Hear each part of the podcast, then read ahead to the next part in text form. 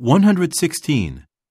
The library director attributed the increase in electricity use to the higher than normal temperatures this summer.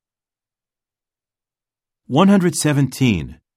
Mr. Hoffman decided to sell his stock in the Mikoto Foods Group just before the company announced its annual earnings. 118.